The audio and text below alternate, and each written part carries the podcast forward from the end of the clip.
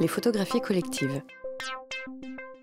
Bonjour, est-ce que vous pouvez nous confirmer que seules les photos collectives sont possibles?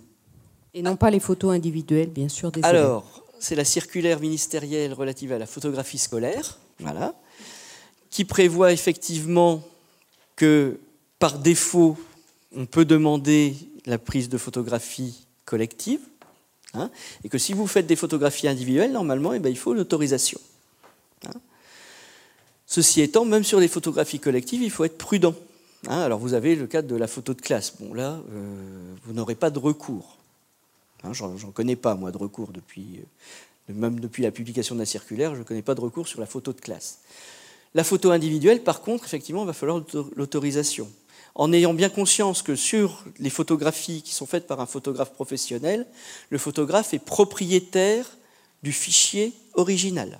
C'est comme quand vous faites des photos de mariage avec un photographe professionnel, vous n'obtiendrez jamais ce qu'on appelait les négatifs, aujourd'hui c'est des fichiers numériques, vous n'obtiendrez jamais le fichier. C'est sa propriété en tant qu'artiste.